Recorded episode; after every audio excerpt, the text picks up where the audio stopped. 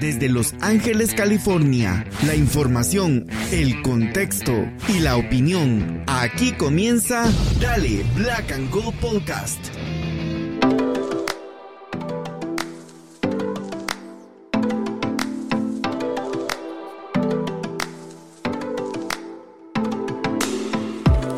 Hola, hola amigos y amigas, bienvenidos y bienvenidas una vez más a Dale Black and Gold Podcast. Estamos una vez más de regreso aquí con el señor Gastón Sirio para hablarles del partido de pretemporada y de todo lo relacionado a Los Ángeles Fútbol Club. Desde la última vez que grabamos, grabamos que no había fichajes, pero había muchos rumores. Ese fue el último video que grabamos. Las cosas han cambiado. Tenemos, tenemos fichajes, Gastón. Hay fichajes, hay cosas de las que hablar, tengo muchas ganas de hacerlo. Siempre es bonito cuando arranca la temporada y más y se vino con varias novedades. Así que hay, hay cosas para hablar, que nos quejábamos que no pasaba nada y ahora pasó todo de golpe, Pablo. así, así es, pasó todo de golpe, se vinieron este, cuatro contrataciones este, a ver, que hasta calor me está dando. A ver, a ver. sí, vinieron cuatro contrataciones. Eh, tenemos un partido de pretemporada. Bueno, de hecho, es el tercer partido de pretemporada, gente, pero este. El primero que podemos ver, porque la verdad que los primeros dos no los pudimos ver. Así que este es el primer partido de pretemporada que pudimos ver. De hecho, yo estaba allá. Saludos a Juan Vargas, Juanito. Eh, ¿Cómo es que se dice? Juancho. Sí, Meme King. El rey de los memes, Juanito Crack, ahí andaba como cada año estamos en la pretemporada ahí en Indio, California. Como puse en el tweet, aunque no lo crean, de chiquitos íbamos a alentar al negro y oro. estamos ahí por segundo año consecutivo con Juanito. Eh, un placer, la verdad. Juanito es una gran persona. Un fuerte abrazo para Juanito y un saludo. Este también a toda la gente que se que, que, que vimos por allá, que saludamos y todo. Fíjate que cometí un error, se me olvidaron los stickers. Los dejé. Ah. Sí, no, no. Pues, mira, los dejé, los dejé en la casa, ni siquiera en el carro, aunque la verdad que este año nos dejaron como a una mía, el parqueo estaba como a una mía. Los del Galaxy siempre tratando de hacernos la vida imposible.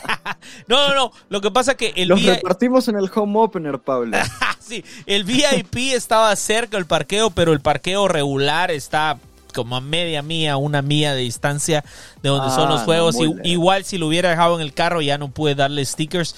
Le debo stickers a, todo, a toda la gente bonita que nos fue a saludar. O sea, e, es increíble. Mira, si algo puedo yo decir de este primer partido es que es la sensación de que estamos de regreso, ¿me entendés? O sea, saludar a toda la gente, ver a todos los amigos. Por cierto, ahí andaba Brian Sleepy, un abrazo fuerte para Brian, ahí andaba, a pesar de unos problemas de enfermedad que está pasando, eh, le mandamos un abrazo, un saludo y fuerza, Brian, te vas a recuperar. Este, Vamos arriba. Sí, muchísima gente, la gente de Dina and You también, un abrazo. Mira, eso es lo que a mí más me gusta de todo esto. Y eso es algo que vos vas a experimentar este año, ojo. Porque, ojo, Gastón va a venir a Los Ángeles este año, así que los invito. dentro de poco estoy ahí. La semana que viene es una locura. Es, una, locura. Ya la semana que viene estás acá, eh, vas a estar para el primer partido. Gente en el, en el tailgate, por favor, búsquennos. Ahí vamos a estar. Ahí va a estar Gastón para que le den un fuerte abrazo. Sí, imagínate cuántos años siguiendo al equipo y por fin van a poder conocerte en persona. Pero bueno, Gastón, vos desde la distancia pudiste ver el partido porque hay que agradecerle al Galaxy. La increíble, ¿no? Pero hay que agradecerle al Galaxy que esta vez, mira, primero que nada, yo pienso que hay que darles el crédito de que están haciendo este torneo de, invierno, o, bueno, no sé si torneo, porque realmente no es un torneo, pero que están haciendo esta invitación. sí, para que, es un torneo amistoso. Es un torneo amistoso para que la gente llegue, y a mí me parece grandiosa la idea, ¿me entendés? O sea, tengo que darle crédito al Galaxy por esto, y, y más allá de eso, hay que darle crédito porque lo están transmitiendo. O sea, Gastón, o sea, eso es, eso es algo que la gente quiere. La gente quiere ver estos, estos partidos de pretemporada para ver cómo va la cuestión. Así que no siempre, bueno, la verdad que yo casi no hablo del Galaxy, pero esta vez si tengo que hablar es tirarles unas flores. Me imagino que es porque Will Kuntz está ahí. no, pero él sabe, él sabe porque él es, él, él, en el fondo él sigue siendo el negro y oro, aunque esté trabajando para, para la competencia. Pero bueno, este, tengo que darles el crédito, me la pasé re bien. contame, entremos de lleno al partido. Háblame del partido, cómo te sentiste, cómo lo viste, eh, eh, qué te pareció. Bueno, te voy a ser sincero, Pablo, me sentí incómodo viendo el partido, pero es lo normal de un partido de pretemporada. Es como se siente y como se tienen que sentir este tipo de partidos de preparación. Me sentí incómodo viendo al equipo sentirse incómodo. Nos costó una eternidad, una infinidad, nos costó salir de atrás. Salir jugando fue muy difícil. Eh, intentábamos a veces, eh, sobre todo por el lado de, de Campos, y costaba, no se notaba que faltan esos mecanismos, es entenderse con los compañeros, cosa que es totalmente normal. Estamos hablando del primer partido a puertas abiertas, eh, primer partido con jugadores como Buanga que te cambian completamente el funcionamiento del equipo. Entonces, no es motivo de alarma, sí hay que señalarlo. Sentía que al equipo le costaba mucho salir.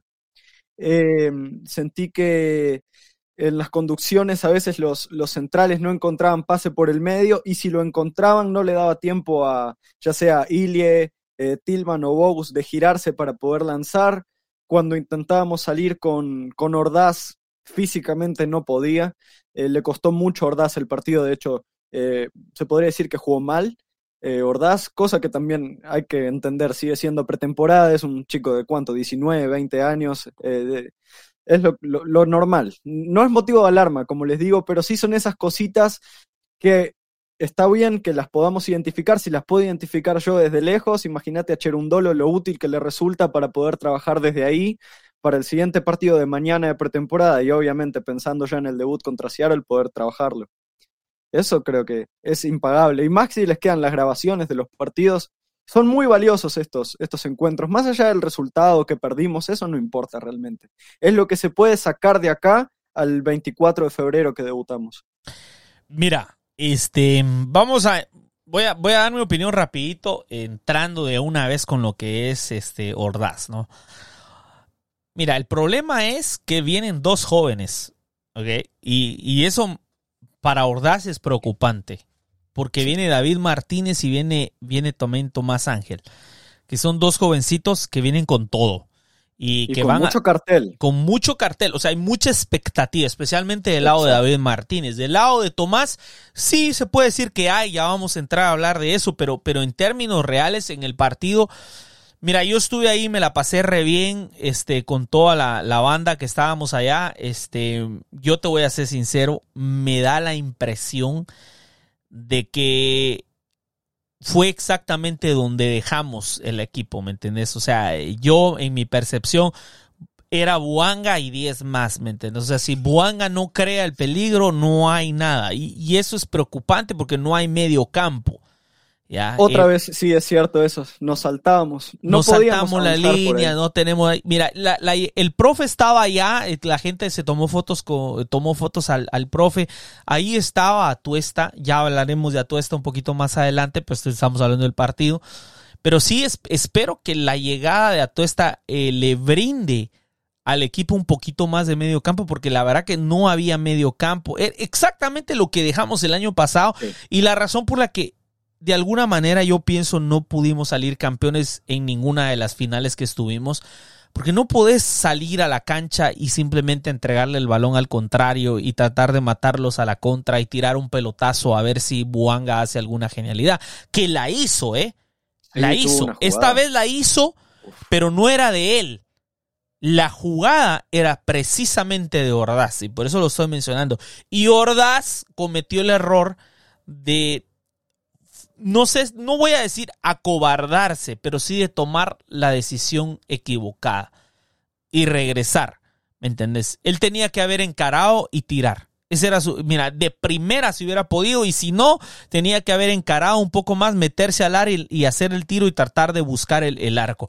No lo hizo y después viene una anulación también de un penal que mira yo no sé ah, mira es controversial porque a mí Brian Sleepy yo me, acerqué a él eh, porque él estaba filmando el penal. Yo no veo nada pero otra gente dice que sí que sí le, lo tocó dos veces porque se resbaló nuestros jugadores estaban resbalando a cada rato por el campo. pero hay que tomar en cuenta, y eso, ojo, que vos que estás en la distancia no sabes, estuvo lloviendo, pero diluvios que no estamos acostumbrados acá en California los días previos, puede ser una de las razones. Pero independientemente de las condiciones de la cancha, independientemente de todo, yo pienso que el equipo debería de producir más jugadas no, no hay suficiente generación de fútbol. Eh, yo, fíjate que hice un video que ya no, ya no lo publiqué al final, no me acuerdo ni por qué. Pero algo que yo le decía a, nuestro amigo Julio el Chiva Mayor, porque me hablamos por teléfono cuando venía cuando regresaba yo de Indio para la casa, yo le decía, mira, no hay mucho de qué preocuparse, pero tampoco hay mucho de qué ilusionarse. Ese era mi, ese era mi, mi comentario final. O sea, es literalmente donde dejamos la temporada pasada. Y eso, aunque teóricamente debería de preocuparnos, hay que tomar en cuenta que llegamos a las finales, ¿no? O sea, no es, o sea, que sí podemos llegar a las finales, pero sí necesitamos un extra que espero los jugadores que vienen, espero David Martínez, espero Tomás Ángel, espero también el profe Atuesta nos lleve a ese paso más allá, porque con lo que yo vi Ponste, que es un partido de pretemporada, gente. No hay que agarrárselo tan así, tan serio. Pero con lo que yo vi, todavía no alcanza para algo más. No sé cómo lo ves vos, Gastón. Sí, eh, siento que, sobre todo lo que decís del mediocampo, a mí me preocupó ver la apatía por momentos. Sé que es un partido de pretemporada y que los jugadores tampoco se matan, pero mucha apatía de un jugador apático en general que es Tillman. Tillman, que es quien directamente va a estar bueno, según pienso, no sabemos si va a ser así, quien directamente va a estar peleando el puesto con Atuesta es un jugador que si está conectado es muy bueno. Tillman es un jugador con condiciones bárbaras, es eh, técnicamente bueno, tiene buena comprensión del juego, pero el tema es que cuando está enchufado Tillman no es muy seguido, es un jugador eh, súper irregular y eh, siento que en este amistoso que tuvimos contra San Luis, y ojo, San Luis que no estaba jugando con su once titular, nosotros sí. Le costó mucho encontrarse. Le costó eh, mucho mitad y mitad, mitad, mitad. También decir la verdad, no fue el segundo equipo, pero fue una mezcla. Nunca jugó con su primer equipo, pero tampoco jugó con el segundo equipo completo. Fue una mezcla. Claro, sí, una mezcla, igualmente. Eh, siento que le costó mucho encontrarse. Bogus, que tampoco tuvo un gran partido, tuvo algunas asociaciones más interesantes con Buanga sobre todo, y también es un jugador de vocación más ofensiva, no, no competiría tan directamente con el profe Atuesta. Estoy de acuerdo en que arrastramos el, problema de la generación de juego en la temporada anterior y eh, también hay, hay, que tener en cuenta que a este LAFC le falta un jugador que después más adelante vamos a hablar específicamente de él, pero que aunque a muchos les duela, sigue generando muchísimos juegos, muchísimos pases clave, el rey Carlitos Vela. Obviamente se nota, Kike Olivera no es un jugador que te genere demasiadas jugadas de peligro. Sí genera peligro, pero no lo traduce en jugadas como tal.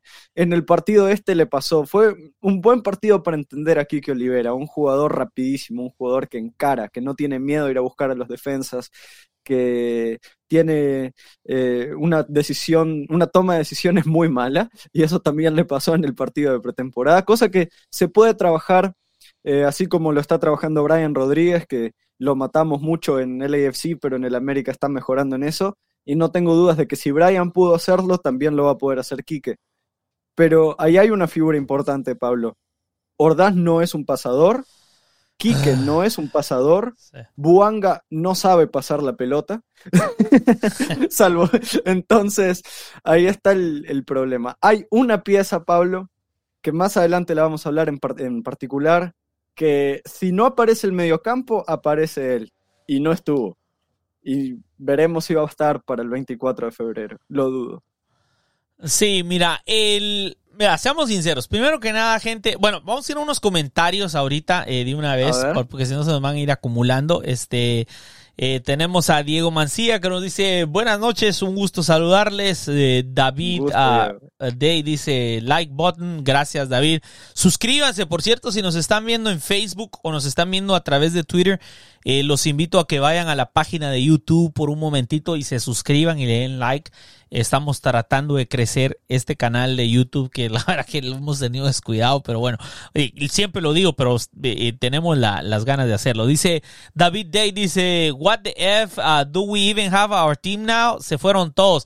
Se fueron muchos jugadores, es cierto, muchísimos, Pero, pero poco a poco vamos a ir reconstruyendo el equipo. Estoy seguro que van a, todavía hay un poco más de anuncios, pero ya no podemos esperar nada más exuberante. Me imagino que en el verano van a venir más. Este, tenemos a It's Josué que dice Gastón, sos the GOAT. Eso, tenés tus fans, Gastón. Gracias, Josué. sí, Josué es un personaje. Saludos, Josué. Diego Mancía dice, ¿dónde va a ser la reunión social antes del partido con Gastón? Uh, Gastón, tenemos. Hay que planear eso, no lo, tengo pensado. Lo vamos a planear, lo vamos a planear. Lo malo que. Gastón, ¿ya tenés 21 años o todavía no? Eh, cumplo ahora. Ah, pues porque el problema es que acá en Estados Unidos tenés que ser 21 para entrar a un bar. Bueno, pero soy internacional. En Latinoamérica tenés 18, ya puedes ir a cualquier bar. En Latinoamérica, en Latinoamérica tenés 12 y ya estás. no, aquí no, aquí no. Dice David Day, Gaston's getting a beer shower. Oh, pues sí, tenés que ir al fondo norte. Vamos a meterte ah, al fondo norte. Unas ganas tengo, siempre que lo veo en la tele me, me impresiona la 3252. Sí, no, no, no, sí vas a estar ahí. Vamos, fíjate que te voy a mandar con, con Chila ahí para que vayas al frente junto con los amigos de Sin Filtro, con, con, con Chico y con Chila. A ver, dice Eduardo Fortanel, dice saludos, saludos, Eduardo. Eduardo. que por cierto, Eduardo nos sigue desde la primera temporada, ¿eh? Aún en el 2010. Ah, antes de que, que, yo naciera, prácticamente. no. mira, en el 2019 que, la, que, que hicimos todos los streaming de todos los partidos, de los el podcast era streaming los lunes en la noche a través de Radio Centroamérica y Facebook. Eduardo ya estaba ahí, así que un fuerte saludo, Eduardo. Gracias por seguirnos todo este tiempo. Este Julio Cabrera dice, no hay un centro nato.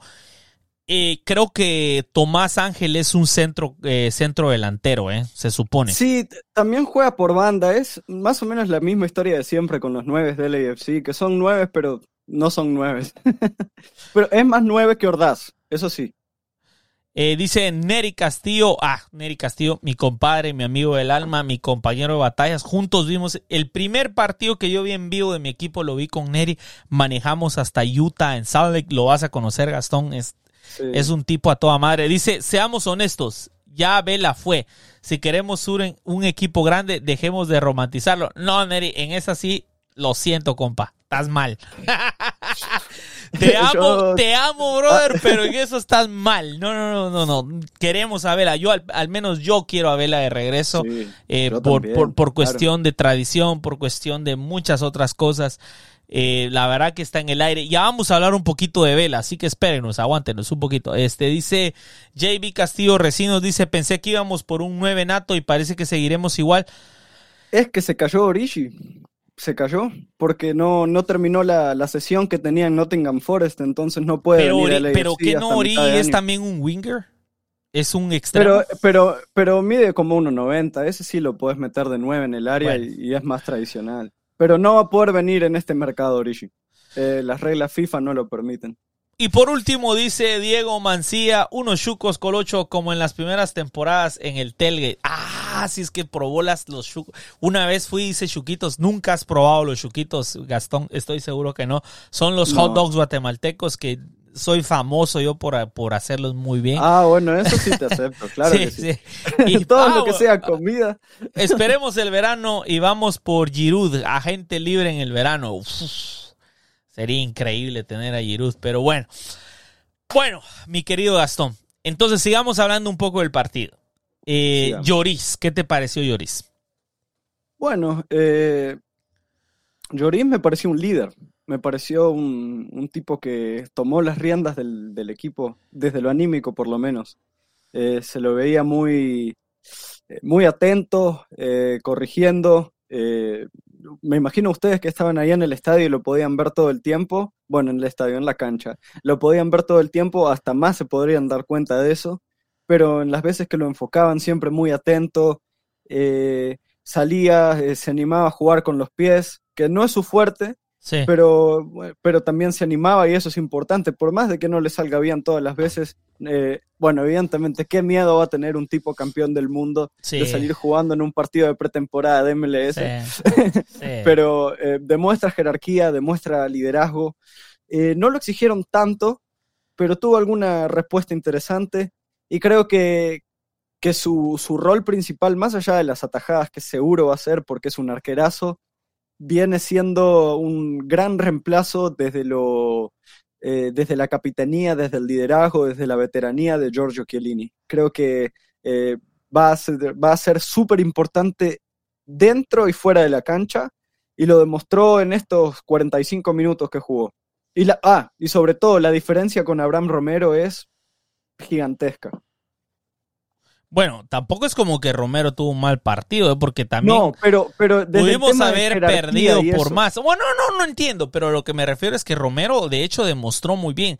Eh, sí, deportivamente estuvo muy bien, pero me refería a ese, a ese apartado extra. Ah, bueno, lo extra sí, pues sí. Pues no, en lo deportivo Romero jugó muy bien y el año pasado con el AFC 2 también jugó muy bien. Es un, es un buen arquero, pero me refería a ese, a ese liderazgo que te ah, puede no, no, no, sí, eso, eso, eso, es indiscutible. Lo del liderazgo, lo de experiencia, eso es indiscutible.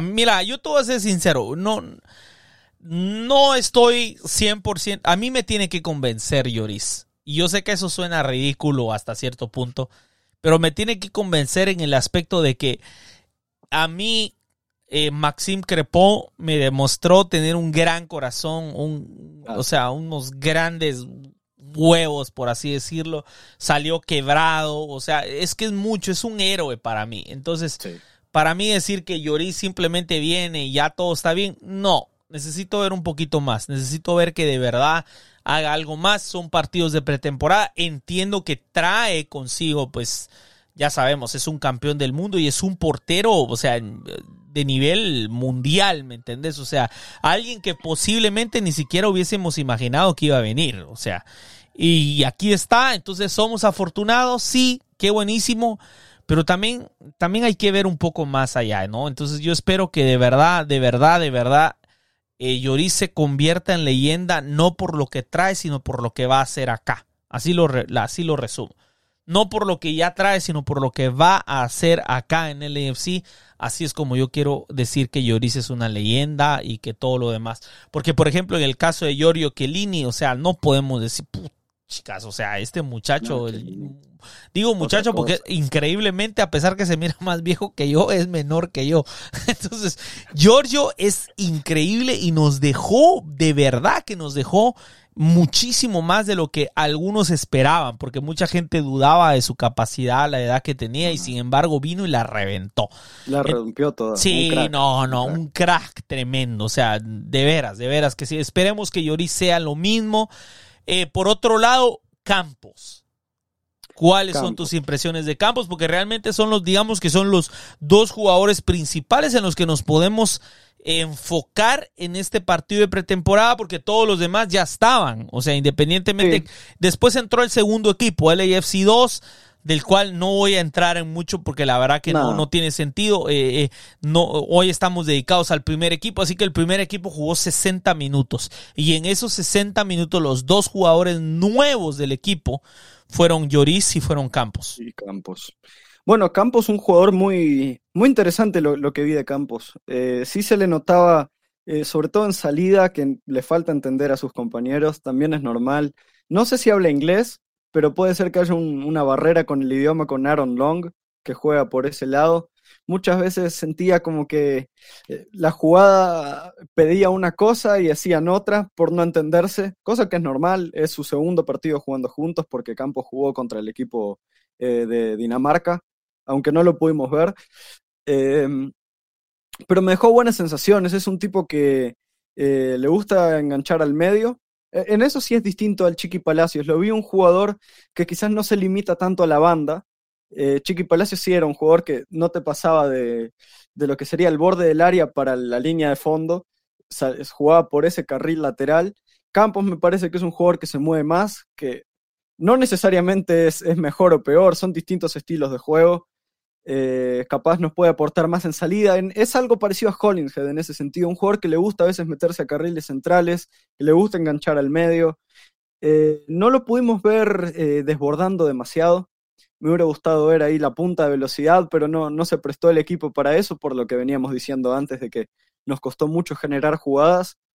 pero bueno, es un tipo que, que se lo veía con ganas. yo lo vi lo vi con, ganas de demostrar, si bien a veces no le salían las cosas, intentaba enganchar y la perdía y eso, pero viene en pretemporada, está adaptándose al equipo, pero me gustó, me gustó Campos, creo que, em, como te decía, es un jugador distinto al Chiqui Palacios, si lo que estamos esperando es un reemplazo directo del Chiqui, no lo es Campos, no lo es. Eh, pero bueno, veremos eh, si nos puede aportar eh, ojalá pueda llegar a aportar lo mismo que el Chiqui. con que llegue a eso sería fantástico. El Chiqui Palacio es un jugador que, eh, por si no lo sabían, pobre, se lesionó en su debut con el Corinthians. Eh, no va para largo, me parece. Era algo de la rodilla. Pero bueno, Campos, que viene a reemplazarlo, como les digo, es un jugador con características distintas, pero que por algo lo trajeron. Se ve que Cherundolo tiene buenas cosas en mente con él. Sí, este. Sí, lamentable lo de Chiqui, ¿eh? pero igual le pasó a, igual le pasó a Tuesta que está de regreso, eh, tuvo una lesión seria cuando llegó a Brasil, nunca eh, le permitió eh, demostrar todo lo que es capaz, es un gran jugador Eduardo Atuesta y también Chiqui Palacios. muy lamentable porque si te pones a pensar cuántos partidos no ha jugado Chiqui, lo que fue Chiqui y Vela posiblemente los dos jugadores que más habían jugado en temporadas anteriores. Desde que llegó no ha parado de ser titular indiscutible. O sea, nadie le pudo quitar la titularidad a Chiqui Palacios. Y lo decíamos siempre en este podcast, quizás el mejor, eh, o si no uno de los mejores, el mejor para mí, el lateral de la liga. Eh, se fue, se fue gratis, que es lo que me duele un poco. Tremendo. Edward, al menos, pues él, él renovó antes de irse y nos dejó un poco de dinero. Eh, no entiendo qué fue lo que sucedió con Chiqui, pero al final de cuentas, bueno, no voy a, no voy a entrar en detalles, ni voy a juzgar ni al club ni a Chiqui. O sea, ahí lo que haya sucedido, sucedió. Pues Chiqui se fue y lamentablemente eh, se lesionó. por otro lado, Campos, em, te voy a ser sincero, eh, tiene unos zapatos tremendos que tiene que, que, tiene que llenar. Eh. O sea, es. sí, es, es, un puesto de esos. Es como llevar la. Eh, si Vela no renueva, el que le toque la 10. Son de esas cosas que oh, pesan. Sí, sí, sí, es tremendo, es tremendo. Entonces, este. Por supuesto, son los primeros partidos. Tampoco es como que Chiqui la reventó desde los primeros partidos. O sea, sí fue bueno, pero poco a poco fue mejorando. Entonces eh, Campos es un partido de pretemporada, o sea, seamos sinceros, tampoco nos lo podemos tomar tan en serio. Pero, pero sí me pareció que tiene muchas cualidades. Em, espero mejore, espero sea fundamental a la larga dentro de lo que va a ser la temporada. Tenemos una de las de las de los schedules más difíciles de la liga. Eh, con muchísimos partidos. Em, eh, va a estar muy duro y esperemos que lo que es Palencia, lo que es este eh, eh, Chiqui, lo que eh, Chiqui digo yo, este Omar y Lloris puedan adaptarse lo más pronto posible. Por otro lado, te iba a preguntar el otro fichaje, digamos, nuevo, entre comillas, ¿no? Que viene siendo segura. ¿Cómo lo viste vos? Porque después de dos años casi de no jugar. Sí, bueno, tomando en cuenta eso, bien. es, un tipo que además estaba jugando en un contexto eh, poco favorable, ¿no? Con muchos chicos eh, que posiblemente nunca habían jugado juntos. Eh, mira, no, no, realmente no creo que se puedan sacar muchas conclusiones o certezas de los minutos de Segura. Quisiera verlo rodeado de, mejores jugadores, pero mira, yo a Eddie Segura lo, lo, quiero un montón porque es un jugador que en su momento Uy, se, nos está cortando ahí la, la, la, pero tengo dudas de, de si está listo para jornadas. ¿Ahora? ¿Volví? Sí, este, algo ahí anda un poco mal. A ver, a ver, déjame entrar. Mira, voy a leer el comentario de J140. Dice, I feel like Bella is gunner or is asking for too much. Eh, eh, para los que no hablan español, que nos escuchan en Latinoamérica, está diciendo que cree que ya se fue o que está pidiendo mucho dinero. Tom reportó que LAFC y Vela estaban en conversaciones hace semanas y ha estado callado desde entonces. Eh, Vela no necesita mucho para ser convencido, es acerca del dinero. Mira, te lo voy a poner así, este J140, no sé, no sé cuál es su nombre, pero te lo voy a poner así. Este, creo que es lo opuesto. Eh, ahorita les vamos a platicar un poquito al ratito. Tuve la oportunidad de acompañar a mi amigo Julio, el Chiva Mayor, en una tremenda entrevista, la verdad, tremenda entrevista que hizo con Ili Sánchez. Y ya cuando los micrófonos estaban apagados pudimos platicar de muchas cosas, estuvimos un buen rato platicando y todo, y entre ello obviamente hablamos de, Carlos Vela. Y hay una frase que me quedó en el corazón de lo que dijo Ili, me dijo, no se trata de dinero. Eso fue lo que me dijo Ili, o sea, no se trata de dinero, o sea, eh, se puede llegar a poner de acuerdo, puede ser que sí, puede ser que no, pero no se trata solo de dinero, o sea, la verdad que no sé hasta dónde esté en las conversaciones. No sé si se va a poder llegar a un acuerdo. Yo la verdad estoy un poco nervioso porque ya pasaron los días. Ya pasó mucho tiempo. Ya pasó mucho tiempo. La temporada empieza en dos semanas, Pablo. Y no, no hay... Sí, no, no, o sea, está, está, está difícil. No sé si se trata de dinero, pero lo único que voy a decir, y, y lo digo así de todo corazón, es que no creo que se trate de dinero con respecto a Vela. Eh, ah. Creo que se trata de ponerse de acuerdo realmente cuánto el club puede darle eh, porque tampoco le vas a dar, o sea, una cosa así tan mínima, porque mira, independientemente, si uno puede pensar, como decía mi amigo Neri Castillo ahí, que ya no es el gran jugador o lo que sea, o que ya pasó, mira, independientemente en términos económicos, Vela sigue representando un gran valor de mercado. O sea, poniendo de lado lo futbolístico solo con ventas de camisetas. Y se los pongo así, antes de que Messi llegara en el 2023, Vela era todavía la camiseta más vendida en los Estados Unidos de la MLS. O sea, ya después llegó Messi y evidentemente Messi es la camiseta más vendida quizás en el mundo ahorita, ¿me entendés? Pero sí, no, no, pues sí, está en todos lados. Pero la camiseta más, más vendida en la MLS era la de Vela antes de la de Messi. Entonces eso quiere decir que el valor económico y mercadológico está ahí. Entonces no sé hasta qué punto tiene que ver con dinero. Eh, yo lo único que sé y espero de todo corazón es que se pueda llegar a un acuerdo y que Vela se pueda retirar acá. Este eh, Diego Mancía dice que sea el portero del Blues si no fue en los Spurs, pero estoy de acuerdo que deja un legado importante en el AFC, que deje, o sea, que él quiere que deje un legado importante. Pues Ojalá. Eh, Puki Gómez, dímelo, dice, que eh, que salga. Dímelo, dímelo, dice Puki siempre. Ah, buenísimo. Vamos, Puki. Vamos, Puki. Este, mm, bueno, vamos a hablar de Vela, nos vamos a saltar un poquito el tema. ¿O querés hablar de Atuesta primero? No, dale con Vela que se presta. Sí, se presta. Estamos, hablando, estamos de hablando de Vela. Bueno, eh, aquí les va, gente. Eh, recientemente en Soccer Bar, el señor este, John Rojas, que es un periodista eh, colombiano que tiene muchos conectes con jugadores colombianos, ha entrevistado a muchísimos jugadores y mucha gente colombiana, obviamente. Eh, nos dejó ahí la pelota rebotando en el área en su último soccer bar. Pueden ir a buscar. Los recomiendo que sigan. Es una cuenta muy buena y tienen un podcast muy bonito donde hablan en general de MLS. ¿Ok?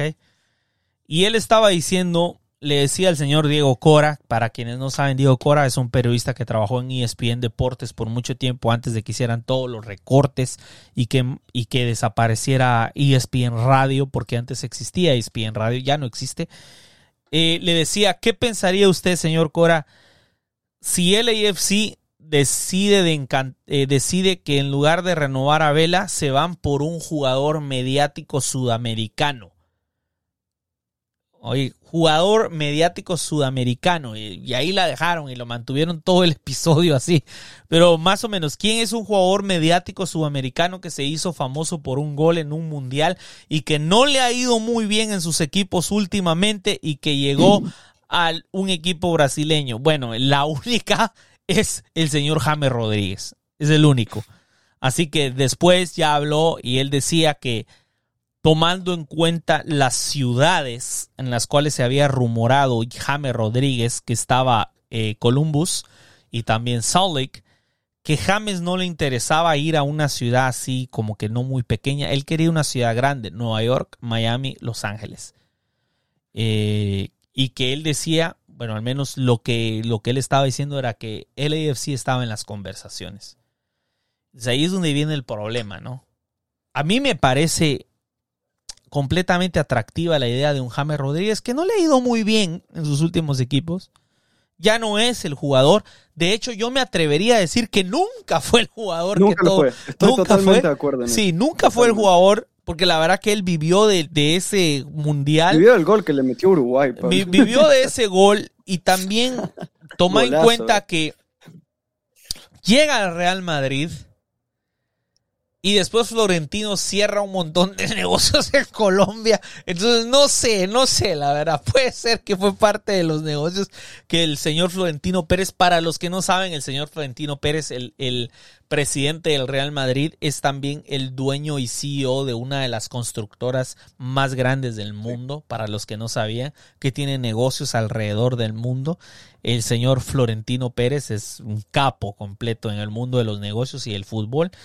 Eh, llega James Rodríguez al Madrid y no le va de la manera que se supone que le debería de ir porque a mí en lo personal pienso que a James le falta, no era como para el Madrid. Y, y, eso que yo no le voy al Madrid, pero para mí el Madrid y el Barcelona, con todo respeto a todos los amigos que ven aquí liga inglesa, para mí el Madrid y el Barcelona son los equipos más grandes de la historia del fútbol, independientemente de lo que pueda hacer la liga inglesa. Este no es ese jugador que yo diría que vale tanto.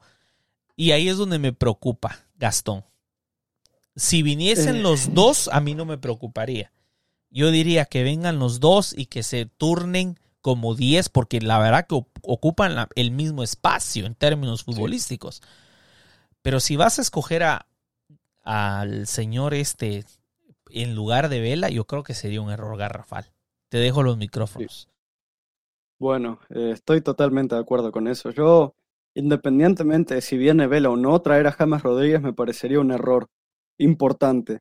Es un jugador que tiene 32 años, entonces estamos hablando de que a Vela, que tiene 34, no lo renovás porque está viejo. ¿Qué vas a traer a James cobrando un dineral por cuánto? ¿Una temporada? No sé si, si es viable o no económicamente. Eso realmente no sé cómo son los negocios internos. Sí vendería muchas camisetas, pero no sé si daría para amortizar su fichaje. Segundo, es un jugador que viene de jugar en Grecia, si no me equivoco, Qatar y después Brasil. En esas tres experiencias que tuvo, Sup, Eric, eh, tuvo muchas lesiones, muchas. Se perdió una gran cantidad de partidos y cuando jugó en Brasil, yo que por, eh, por ser uruguayo sigo el Brasileirao, es una de las ligas más seguidas en Uruguay, tuvo algunos buenos momentos, pero no fue un jugador que dijeras es un crack mundial que te cambia el equipo y que hace que dejes a tu capitán tirado por traerlo. No lo amerita. A mí James nunca me gustó. Le tengo rencor porque nos eliminó del Mundial del 2014.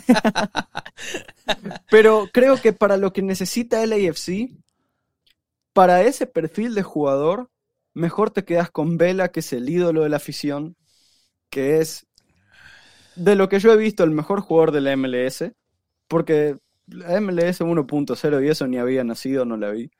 Em, después, eh, tenés que. Carlos Vela tiene eh, conocimiento de cómo funciona eh, la institución, el Cherundolo, ya sabe qué es entrenar a Carlos Vela. Y además, James Rodríguez, aparte de las lesiones que tiene, no es el tipo más disciplinado del planeta. Tuvo algunos escándalos, tuvo algunos problemas. Una ciudad como Los Ángeles, con lo tentadora que es, ya vimos lo que le hizo nuestro rayito Brian Rodríguez. Imagínense a un tipo como James que viene a retirarse a la MLS porque no viene buscando el pase a Europa como hizo Brian Rodríguez. Realmente no estoy a favor. Yo, si, si la directiva escucha esto, eh, mi opinión como hincha extranjero sería no traigan a James. Si lo hacen, si viene James, obviamente cambia el discurso y paso a ser el fan número uno de James Rodríguez porque hay que apoyar a cualquier jugador que se ponga la camiseta eh, Black and Gold. Obviamente, no me gustaría que se deje a Vela de lado. En un principio no me parece una buena contratación si es que se da, pero si se pone la Black and Gold, hasta capaz me compro su camiseta, porque hay que apoyar al club y hay que apoyar a, los jugadores, más si es una inversión como esta que es importante para la, franquicia. Uf, este. Bueno, vamos a mandarle saludos. Juan Villa nos escribe ahí saludos, saludos Juan. Este, Eric, no sé qué tan, tanto sea tu español, pero gracias por pasarte por acá. Quizás la esposa le está, le está ayudando que habla portugués. Ah, bueno, buenísimo, buenísimo. Este, J140 dice al Galaxy que lo mate. Me pega más en el Galaxy. no, no, no, en serio. No, pero es que, ¿sabes qué es lo que pasa? Que eh, prácticamente es un Douglas Costa. O sea, en todo el sentido, viene del Bayern, del Bayern, pasó por el Bayern y ya no sirve. Y, va a tener dos que tres momentos buenos y ya. Pero la cuestión está en que Will Kunz ha cambiado completamente la idea de lo que va a ser el Galaxy, ¿ok? El Galaxy fichó bien. Está buscando jugadores jóvenes, está buscando actualizarse con el modelo nuevo. El Galaxy no va por Jaime Rodríguez, déjame decirte. Puede ser que me equivoque, ojalá me equivoque y se vayan por él. Eh, dice J140, llamen a Bayern, pregunten por Müller, el papá de Messi. No, no, no. Müller está muy enojado con el Bayern, ¿eh? no es mala opción para, final de temporada. Eric uh, Horstrom dice, manda el, el, el, fuego y a follow. I following a little bit. Thank you, Eric. I, we appreciate, we appreciate your effort to listen to this podcast. Eh, dice Puki Gómez, James no ha llegado, güey, no ha llegado, ya lo estás mandando. James washed. Sí, sí, James es washed, eh, es, cierto. Miren, yo les voy a decir una cosa, James, eh, todo depende del precio. ¿Ok? Es, eso es si viene como Tam, claro que venga. No, no, es que ahí es donde entramos en los problemas. Es que James y Vela, uno de los dos, tiene que ser DP. O, y uno de los dos tiene que ser Max Tam. Ese es el problema económico. Si nosotros no tuviéramos un tope salarial y, eso, de hecho, fuerte salud, no sé si lo va a escuchar esto porque la verdad que habla inglés y portugués, pero no creo que hable español, eh, nuestro amigo Celso Olivera. Eh, ah, Celso. Celso. Celso me decía, estábamos hablando de, al respecto. Este, yo lo que le decía a Celso es, mira, tener a los dos no es un problema. El problema es que me digan que van a traer a James en lugar de Vela. Ese es mi problema. Si están los dos, no es problema. ¿Por qué? Porque ni James Rodríguez ni Carlitos Vela te pueden dar 90 minutos toda la temporada. Entonces, si vamos a, a, estar, que me decís que va a salir Vela y va a entrar James, que va a entrar, que va a salir James y que va a entrar Vela, o sea, ¿me entendés? Si son los dos, problema no hay, Gastón. Porque independientemente. No, si son los dos, no. Si son los dos, no. hay problema. Porque independientemente de que James no es el gran jugador, tampoco Vela lo es a este punto. Pero siguen siendo jugadores que te pueden dar ese pase de gol. Son jugadores de jerarquía. Son jugadores que tienen ese algo especial. Porque independientemente de que James no haya tenido un, digamos, buenos eh, resultados eh, quizás es también la expectativa. Yo de James no esperaría mucho si son dos jugadores de TAM, Vela y Carlos, así como eh, Vela y, James, así como vino Tello. Tello vino también, eh, Tello vino como un jugador de TAM.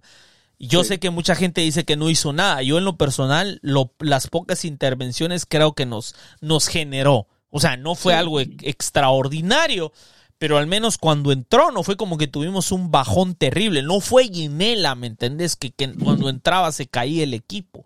O sea, Tello aportó lo suyo siendo un TAM. Para mí es un buen dinero gastado.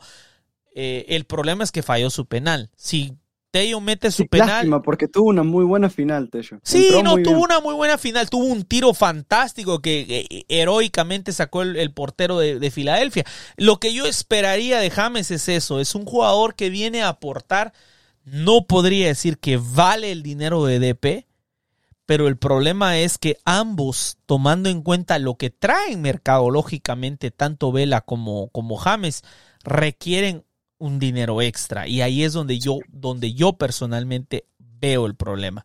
Entonces, ya lo escucharon acá, señores. Sí, es cierto, James Rodríguez, al parecer, por lo que decía John Rojas y también por lo que por ahí nos pusimos a investigar y a preguntar, puede ser una posibilidad. O sea, no es algo, vuelvo a lo mismo. Eh, Saben, cuando yo les decía que el Galaxy había contactado a Carlitos Vela y la gente se puso como loca, yo lo que decía es que sí lo contactaron. El mismo señor este, Will Kuntz, dijo, no hay pláticas inminentes. Eh, ojo, no dijo, nunca hemos hablado con él. Simplemente dijo que no habían habido pláticas inminentes. O sea, que llegaron a un punto de acuerdo. Pero si, si nunca hubieras hablado con él, hubieras dicho de entrada que nunca hablaste con Exacto. él. Lo que realmente Exacto. confirma que en algún momento, que, que está bien, gente, te- tómalo en cuenta. O sea, si vos tenés un jugador que ya no tiene contrato con el LAFC. Y es que esto va a seguir pasando, gente. Eso va a seguir pasando. Porque cuando vos tenés un jugador adaptado a Los Ángeles, que no tiene contrato y que vos consideras que puede aportar a tu equipo, ya sea Galaxy o LAFC, ambos equipos van a indagar. Créanmelo. Si un jugador del Galaxy se queda sin contrato, habiendo estado y habiendo desenvuelto bien, ya adaptado a Los Ángeles, viviendo en Los Ángeles, ya no tiene contrato con el Galaxy y LAFC piensa que podría ser una opción, les aseguro que el LAFC va a hablar con ellos. Esto va a seguir pasando entre los dos equipos. Es algo que nos deberíamos de ir acostumbrando. A ver, dice Eric Holstrom, dice eh, Vela DP más que James DP. Ninguno de los dos pueden ser DP. I don't think any of those can be DP. Pero bueno. Eh, Juan Villa dice, sacan a Vela, tienen que traer otra estrella mexicana si LBC quiere continuar con la tendencia de equipo grande. Mira, yo pienso que ser equipo grande no depende si tenés un mexicano o no, porque si hoy anuncian a Karim Benzema, inmediato, aunque Uf. no esté Vela, igual seguía siendo un equipo grande traer a, si anuncian Uy, a Cristiano Ronaldo, que obviamente no va a pasar, igual no importa si no es mexicano, o sea, ahora entiendo que la mayor parte de la afición del LAFC es mexicana y que sería bueno pues tener a un mexicano. Pero bueno, vamos a entrar al siguiente tema porque el tiempo se nos está yendo y así que eh, Gastón, ay güey, hijo de la bailá, Pablo. Se me fue. Fíjate que ni siquiera, ni siquiera empezó. Es una lástima. la gente no pudo escuchar desde el inicio. Bueno, se me fue por ahí. Ok, lo siento, error. Bueno, Eduardo Atuesta. El Llega profe. el profe. Ya hemos hablado, ya tenemos inclusive. A ver, pongámoslo de fondo igual. Ahí está. No sé cómo se hace para regresar al inicio. No me dejó regresar al inicio, así que ahí se queda. Desde ahí. Ay, para que la gente que está escuchando baile el ritmo de Dale Black and Gold. Sí, para los que, miren, el, el punto era que sí, la canción es colombiana, así que se supone que iba a ser de Colombia, pero no resultó el, el- el- el- el gusto. Bueno, buenísimo. Eh, ya habíamos hablado en un Spaces que hicimos eh, con el señor Julio, el Chiva Mayor, y con, con vos acerca. eh, ya habíamos dado nuestras impresiones y ahora pues ya es oficial. Ya es, Es oficial. Es oficial. Ha regresado eh, el señor Edward Atuesta entre gente que está de acuerdo y gente que no está de acuerdo, ¿eh? Porque no todo el mundo está de Es acuerdo. cierto, hay, hay con la opiniones en contra. Me, Sí. me parece, me parece hasta so- me parece, me parece hasta sorprendente ¿eh? que la gente no esté de acuerdo. Es para mí, la verdad, completamente sorpresivo. Porque es un jugador que yo puedo decirte que. Ah, me voy a ver, lo voy a quitar porque no, esto, esto no funcionó. No funcionó. A ver. sí, sí, sí, ahí, eh, no, no, olvídenlo. Olvídenlo, gente, lo siento. Este. Me parece sorprendente que alguna gente no lo quiera porque le ha ido mal en Palmeiras. Eh, primero que nada, pues. eh, cuando se fue Cifuentes, yo les había dicho a ustedes, Cifuentes ha sido un, jugador muy bueno para LAFC en la MLS, independientemente de sus broncas que haya tenido con X o Y eh, fan, fans. Este, nos dio bien, por algo es que se fue, o sea, no, no se hubiera ido, si, si fuera malo no lo hubiera buscado el Rangers. No, lo hubiera buscado Nacional de Uruguay, así como Pancho Ginel. Pero tampoco era tan bueno, y eso yo lo había dicho aquí. También yo dije que no era tan bueno como era Europa.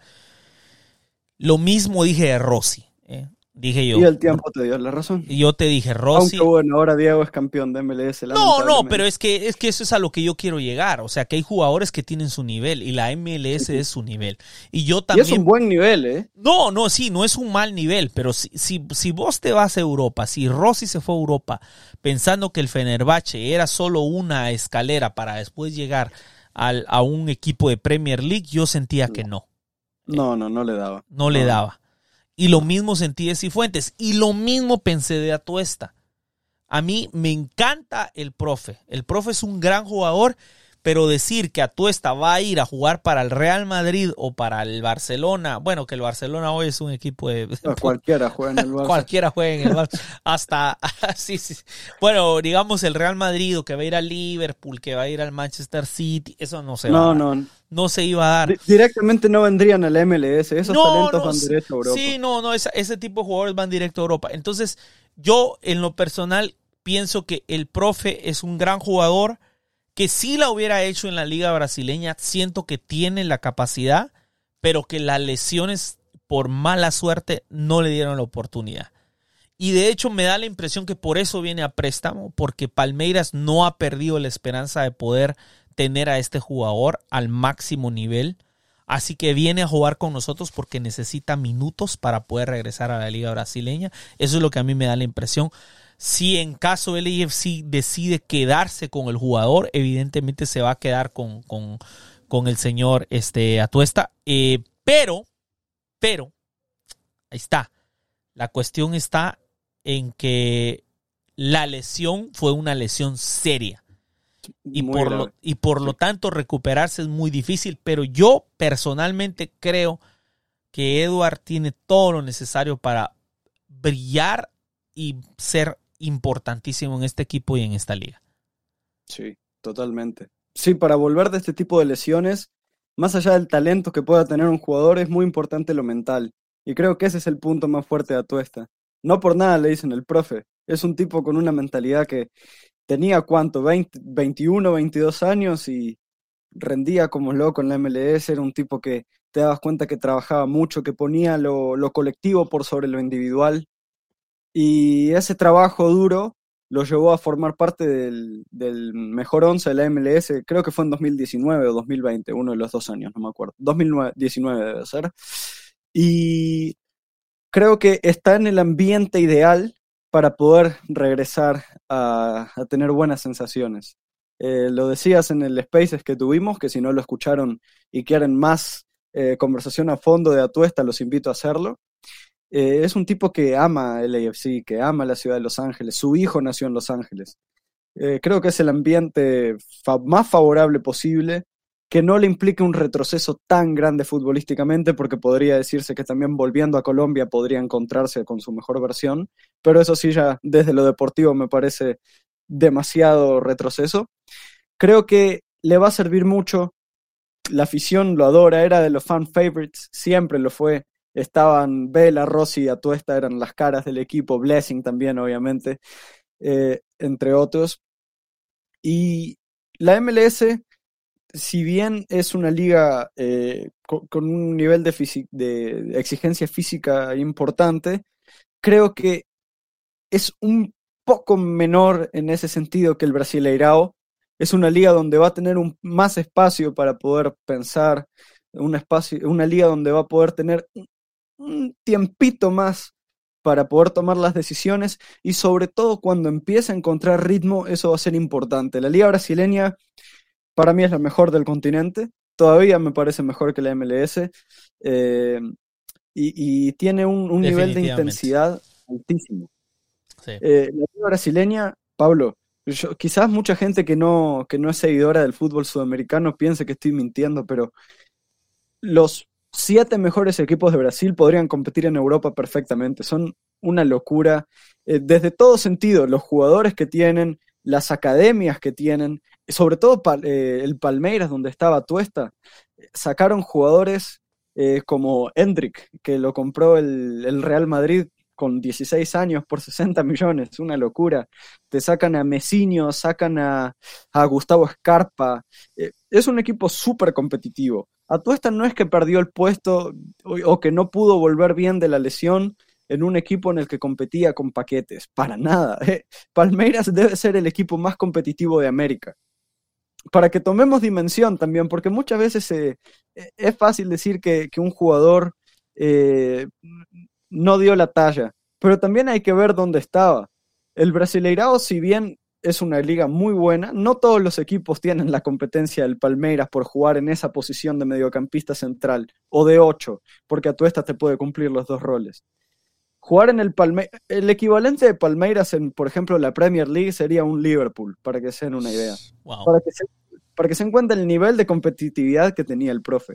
Y en LAFC, que también podría decirse que es el Liverpool de la MLS, en el mediocampo es menor porque la liga también es de un nivel inferior.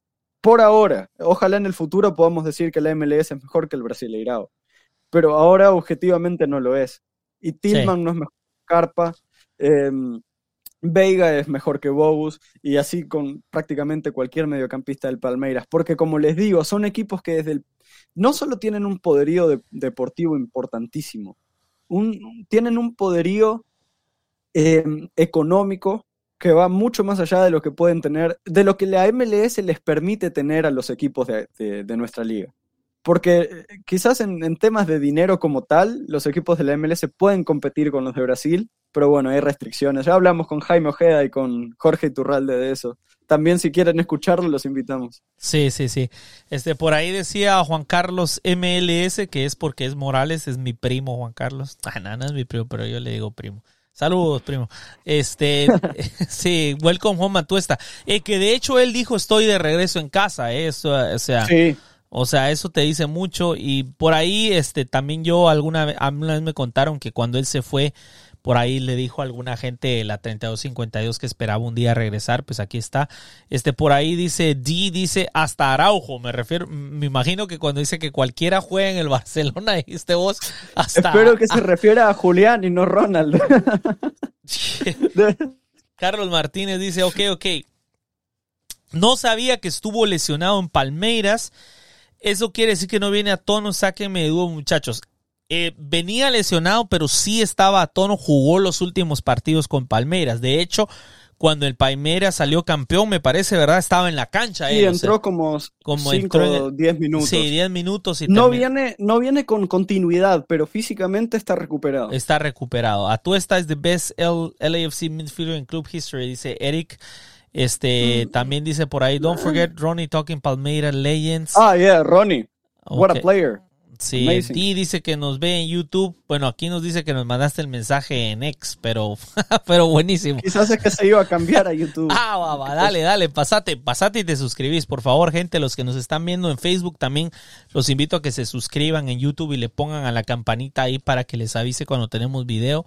Este, dice Eric, Atuesta study under Abel Ferreira for two years. Ah, también, también. Tácticamente, Atuesta es un jugador muy distinto al que se fue del AFC en el AFC muchas veces eh, con Kay y Blessing ocupaba el, rol de, mediocampista central. En Palmeiras, Atuesta se parecía más a lo que nos dio Cifuentes en, en esta parte del año que estuvo con nosotros, en 2023. Era un jugador de vocación más ofensiva, no un 10, como tampoco era Cifuentes, pero no tengan en mente a la Tuesta que, te, que sería el reemplazo natural de Ilia Sánchez. No lo es. Tampoco lo era en su momento, pero ahora también es un jugador que le aporta mucho más. Tiene, ah, mejoró mucho en, comprensión de juego en Brasil. Es que también Abel Ferreira es de los mejores técnicos del mundo, te diría. Sí, sí, sí. Eh, Carlos Martínez nos dice, otra pregunta, ¿creen que el mercado está cerrado para LAFC? Con esto empezamos el torneo. Absolutamente, Carlos. Este, Salvo Vela, que vuelva.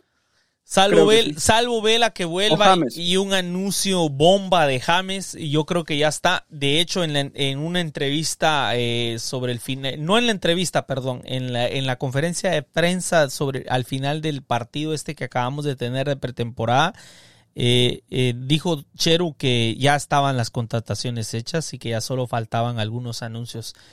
Eh, no creo, te voy a ser sincero, no creo que vaya a venir nada extra. Lo de Origi, eh, para la gente que estaba ahí comentando y todo, eh, a mí me dijeron que quizás ni siquiera había sido un rumor cierto. Así se los digo. Mm. Entonces, no sé, no sé, pero a mí me dijeron que quizás ni siquiera, que, o sea, que no era un rumor verdadero. Eso es un rumor que quizás haya puesto el equipo porque se quería deshacer de él, pero al final de cuentas no, no era cierto, no sé. O sea, hasta que no estoy poniendo, les estoy diciendo que estoy 100% seguro de ello. Solo les digo que Origi no viene. Eso sí, eso sí No, estoy ya seguro. no puede venir hasta No, ya no año. puede venir. Ah, bueno, va. Entonces ahí para, para qué le sigo. Este, con respecto a la llegada de Vela o de James, eso sí está en el aire. Porque James acaba prácticamente no tiene equipo. Y como sabemos, Carlitos Vela sigue en Los Ángeles. Eh, Hoy yo- estaba haciendo eh, snowboarding. Carlos Vela. miren, Ahí lo tenemos en pretemporada. sí, entre más tiempo pasa, más me preocupo, la verdad. Sí. La verdad, Sí, sí. ma- estoy más preocupado de que no van a llegar a un acuerdo. No entiendo No. realmente eh, cuál va a ser la cuestión. Este, eh, creo que lo que tenemos es con lo que vamos a comenzar.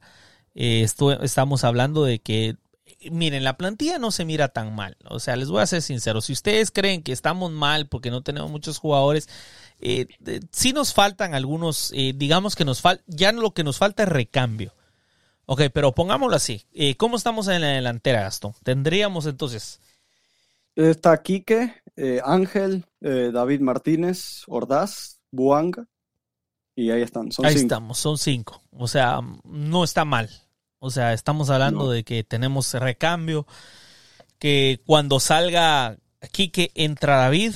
Este, Y también Bogus que te puede jugar arriba. También Bogus te puede jugar arriba. Estamos hablando de que, digamos que el titular fuera eh, Ángel. Yo creo que Ángel tiene más chances de ser titular, de hecho, que, que Ordaz.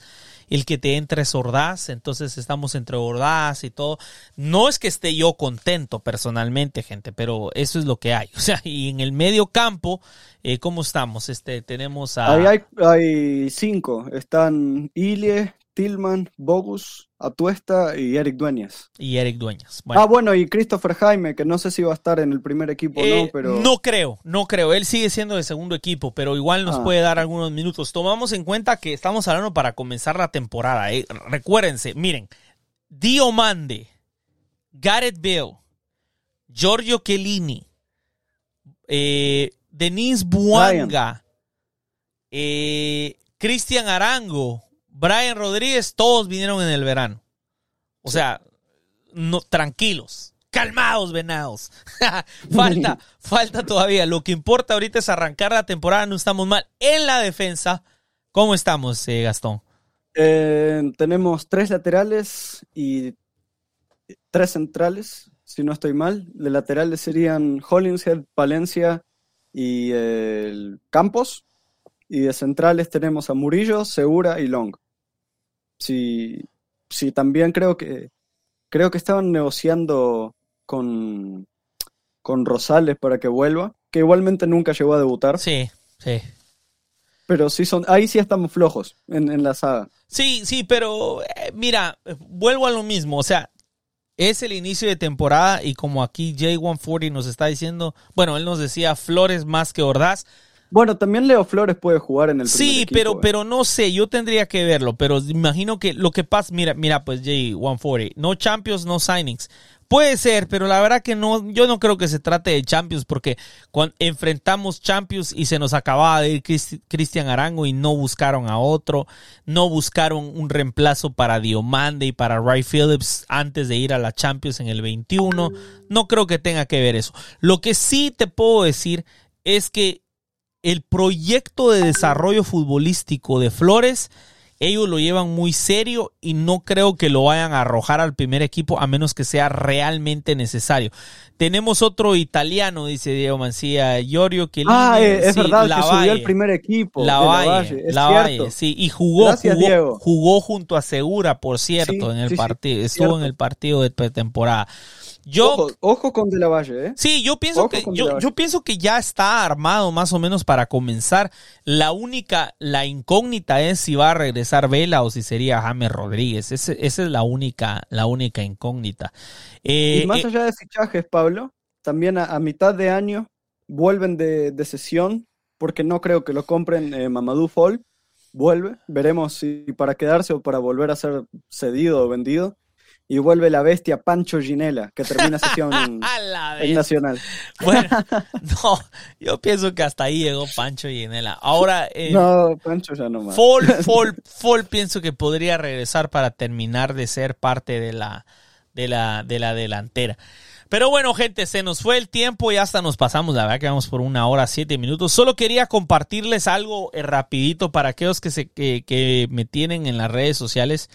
Y los que nos están escuchando a través de podcast, eh, les invito a que nos sigan en las redes sociales, que estén al pendiente, que vayan al canal de YouTube. Ahí en, en, en, YouTube, dale Black and Gold Podcast, el YouTube channel, se suscriban para podernos ver y, y, estar. Para los que me siguen en las redes, se dieron cuenta que hace unos días subí una foto que estaba con Ili Sánchez, eh, que tuve la oportunidad de conocer a Ili. Tremenda persona, gente. O sea, la verdad que eh, estuve en... A ver, a ver, se los voy a poner así. Eh, eh, eh, quédense conmigo. Es, miren esto ahorita. ahorita. Ahorita les hablo sobre ello. Manteles largos, la verdad que estoy súper emocionado. A ver. Contigo y con tus oyentes porque esto solo lo saben mis, mis más allegados. Mi ídolo... yo he tenido mucha suerte. Porque, ¿Quién será el ídolo de la bestia? de Barcelona, ah, he crecido en una familia humilde. Pues yo descubrí el fútbol eh, gracias a mi hermano. Recuerdo fijarme o que me decían que me fijara.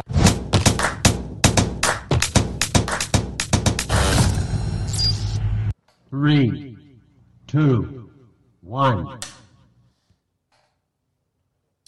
¿Qué tal, qué tal mi gente de Vivo el Fútbol? Pues bueno, hoy estamos de manteles largos. La verdad que estoy súper emocionado, hermano, de estar aquí al lado de Iliés Sánchez, campeón con Los Ángeles Fútbol Club. Y no nada más eso, es campeón este, con nosotros como afición, es campeón eh, como ser humano, es una persona que la verdad, y te lo digo de todo corazón, eh, de las que es muy difícil encontrarse uno ya en, este, en esta tierra, de verdad. Eh, bueno. Mira lo que es.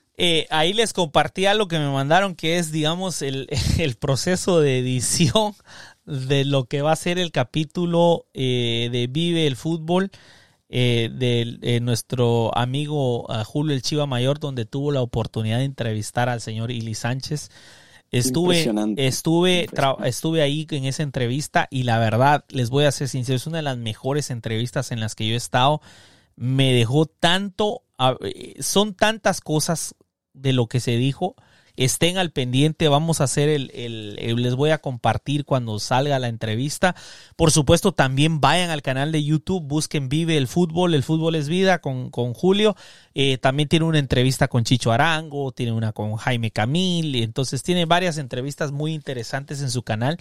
Esta entrevista, por sobre todo, va a hablar de cuál, cómo fue la llegada de él a, a LFC, lo que se vivió siendo campeón, las cosas de su niñez tremendo, ¿eh? Tremendísimo. Así que se los dejo ahí eh, para que lo tomen en cuenta y por supuesto síganos en las redes sociales, suscríbanse al canal de YouTube. Una vez más se los pido de todo corazón, denle ahí eh, clic a la campanita para que sepan cuando sale un nuevo video y estén al pendiente porque cuando salga este episodio de Ili Sánchez les prometo que los va a conmover porque fue un tremendo, tremendo episodio. Eh, un último mensaje que voy a compartir aquí dice Diego Mancía, queda pendiente la reunión con Gastón, te tengo un par de cositas del equipo como regalo. gracias Diego. Sí, tengo, seguramente eh, en los próximos días voy a publicar algo ahí en mi Twitter. hay, que hacer algo, seguro. Tengo tanta gente para, para saludar que es impresionante. Siempre digo, ¿no? Lo que realmente lo que me hizo quedarme con, con LAFC como equipo y, y hoy, ¿cuántos años? Seis años después seguir acá es la comunidad. La, comunidad estando a 10.000 kilómetros en Uruguay siempre me hicieron sentir parte de, de- la afición, parte de, de- lo que es el club. Y eso, tengo muchísimas ganas de poder agradecérselos en persona porque miren que es difícil, ¿eh? No me siento ni, ni tan parte ni de Peñarol, que es el equipo del que soy desde que nací. Para que se den una idea. No, en serio te digo. La, la comunidad y, y el sentido de unión que tiene este club es, es increíble. Es algo Tremendo. que yo nunca había visto. Es impresionante. Bueno, entonces, gente, eh, gracias por estar en sintonía de Dale Black and Gold. Los esperamos para el próximo episodio. Eh, les estaremos sabiendo cuándo salimos. Eh, por supuesto, vayan a Spotify, Apple Podcasts o donde ustedes escuchen su, su- en su plataforma de podcast, búsquenlo. Para los que no han escuchado eh, episodios anteriores, hoy precisamente subí un episodio de una conversación que tuve con la gente de Venezuela en un Spaces sobre David Martínez. Está increíble. Ya no tuvimos tiempo de hablar ahorita con Gastón de David. Lo vamos a dejar para el próximo episodio. El, el, el chamo sigue jugando en el preolímpico. No hablamos del preolímpico. Yo pienso... Gastón- Mañana hay. Prendan la tele, pongan el Perolímpico. Mañana, si Venezuela gana, va, al- va a los Juegos Olímpicos. Va a los Juegos Olímpicos, así es. Vamos a, vamos a platicar de, de- de David Martínez y de la Vinotinto en el próximo episodio de Dale Black and Gold. Eh, les agradecemos muchísimo por su sintonía y ya saben, hasta la próxima.